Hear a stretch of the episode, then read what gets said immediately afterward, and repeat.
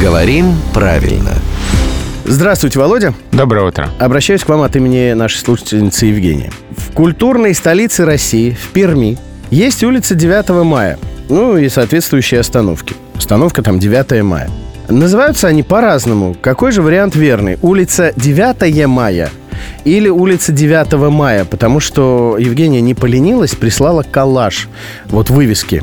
В одном месте написано 9 мая улица, а в другом месте написано 9 мая улица. Второй вариант мне лично субъективно кажется, конечно, более логичным. Улица чего? 9 мая.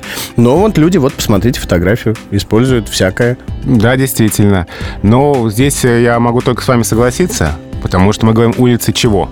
улица 1905 года, угу. известный московский топоним. 60-летие октября. Да, площадь чего? Площадь 60-летия октября, проспект чего и так далее. Поэтому улица чего 9 мая.